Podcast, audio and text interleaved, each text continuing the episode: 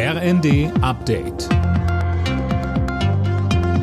Stündlich neu. Auf den Punkt informiert. Ich bin Gisa Weber. Guten Morgen. Tag 3 beim G7-Gipfel auf Schloss Elmau in Bayern. Mit einer letzten Sitzung endet heute das Treffen der Staats- und Regierungschefs. Seit Sonntag ging es vor allem um den Ukraine-Krieg. Dabei betonten die G7-Staaten, dass sie Kiew im Kampf gegen Russland so lange wie nötig unterstützen werden.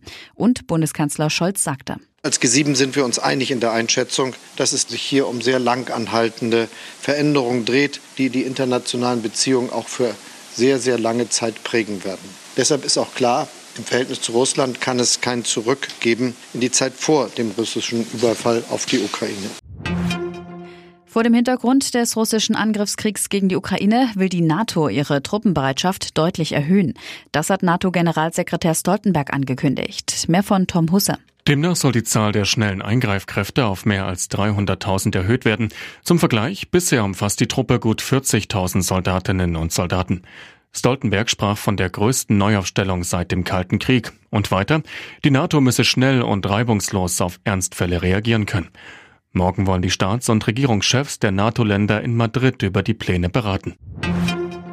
Lange Warteschlangen beim Check-in oder Gepäck, das ist aktuell das Bild an vielen deutschen Flughäfen.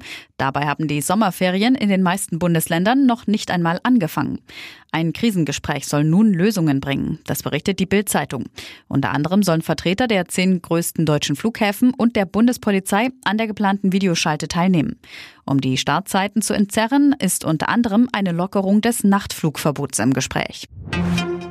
Ein Streit um Wasserpistolen hat einen größeren Polizeieinsatz in einem Berliner Freibad ausgelöst. Mehrere Kinder sollen Badegäste nass gemacht haben. Daraufhin kam es zu einem größeren Tumult mit bis zu 250 Menschen. Die Polizei konnte die Situation entschärfen. Das Bad wurde vorzeitig geschlossen. Alle Nachrichten auf rnd.de